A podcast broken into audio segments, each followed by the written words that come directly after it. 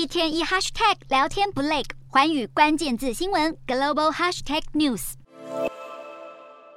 联准会主席鲍尔谈话前一天，美债殖利率持续攀升，美股主要指数大多震荡收低，道琼收盘几乎持平，纳指、标普和费半指数狭幅收黑，连续第三个交易日走低。美股四大指数多数收黑，道琼指数小涨三点零七点，收三万三千八百五十二点五三点；纳斯达克下挫六十五点七二点，收一万零九百八十三点七八点；标普五百小跌六点三一点，收三千九百五十七点六三点；费半指数下跌八点。点一二点收两千六百七十点六五点。欧洲股市方面，尽管中国周末爆发的示威潮昨晚并没有重现，并且外界揣测中国官员将宣布更多松绑严格防疫限制的措施，投资人在美国公布重要经济数据前保持谨慎态度。欧洲股市今天收盘走势分歧，欧洲三大股市多数收涨，英国股市上涨三十七点九八点，收七千五百一十二点零零点；德国股市下跌二十七点九一点，收一万四千三百五十五点四四。五点，